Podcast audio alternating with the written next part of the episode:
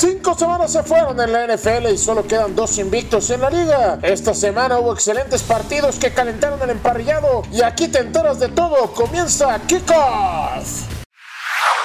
Partidazo donde Rams cayó 29 a 30 ante los Seahawks. Seattle se coloca 9 a 1 el jueves por la noche desde 2010. Vikings le pegó 28 a 10 ante los Giants. Cook consiguió 218 yardas desde la línea de scrimmage, máximo para Minnesota desde 2012. Los Bears cayeron 21-24 ante los Raiders. Jacobs, primer corredor con 140 yardas o más desde la línea de scrimmage y dos touchdowns ante Chicago desde 2013. Ravens le pegó 26 a 23 a los Steelers. Tucker convirtió el gol de campo ganador de 46 yardas para Baltimore.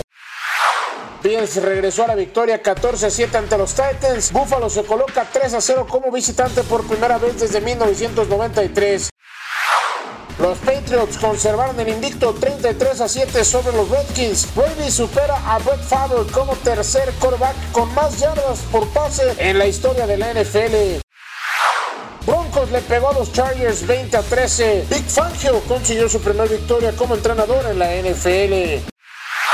Packers superó 34 a 24 a los Cowboys. Aaron Jones consigue 4 touchdowns por tierra, máximo para Green Bay desde 1999.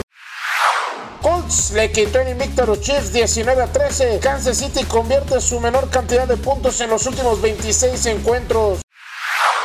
Los 49ers aplastaron 31 a 3 a los Browns. Con esto, San Francisco arranca por primera vez 4 a 0 desde 1990. En el resto de los partidos de esta semana, Jaguars cae 27-34 ante los Panthers, Cardinals le pegó 26 a 23 a los Bengals, Falcons cae 32 a 53 en duelazo ante los Texans, Saints continúa su buen andar al vencer 31 a 24 a los Buccaneers, Eagles le pega 31 a 6 a los Jets.